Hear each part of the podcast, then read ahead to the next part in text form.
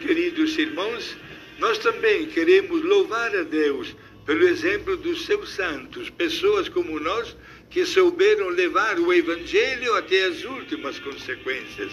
A igreja hoje comemora San Maximiliano Maria Kolbe, um religioso franciscano conventual da Polônia, um homem que se destacou pelo grande amor que ele tinha para com Nossa Senhora e para uma vivência da, da, do carisma cristão levada até as últimas consequências.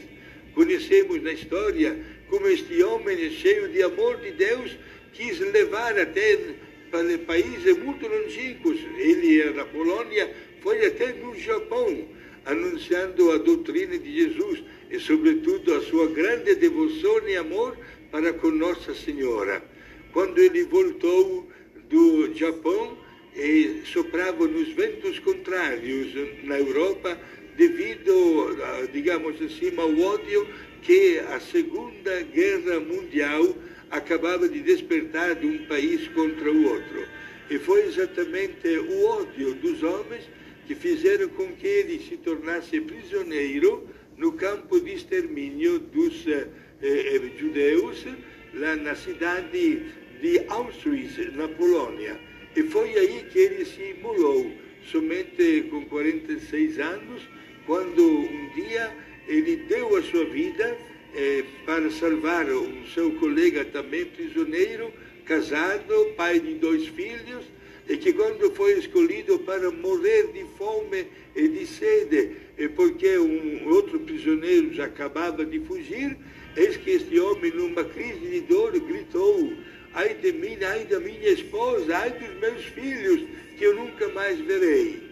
Massimiliano Colpi, sacerdote franciscano, quando viu o choro deste homem, que era um tenente, ele se apresentou aos carrascos nazistas dizendo: Posso pegar o lugar daquele homem?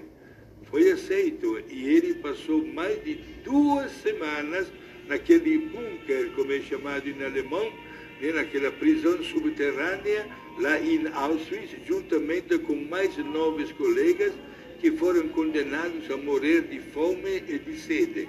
Depois de duas semanas, exatamente no dia 14 de agosto, do ano 1942, sete daqueles dez condenados à morte de fome e de sede já haviam morrido.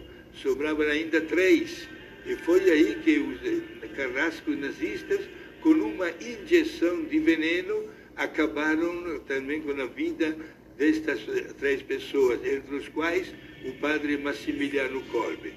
Marte, porque ele entendeu que não há maior amor do que dar a vida para os irmãos. O saudoso, grande e hoje Papa João Paulo II beatificou e canonizou San Massimiliano Maria Kolbe, religioso franciscano conventual. Hoje a Igreja louva a Deus pela coragem que deu para este homem de doar a sua vida para salvar o prisioneiro. Meus irmãos, saibamos nós também imitar esta grande coragem de todos os santos que não têm medo até de morrer, de terminar com a vida aqui na terra por causa de Cristo.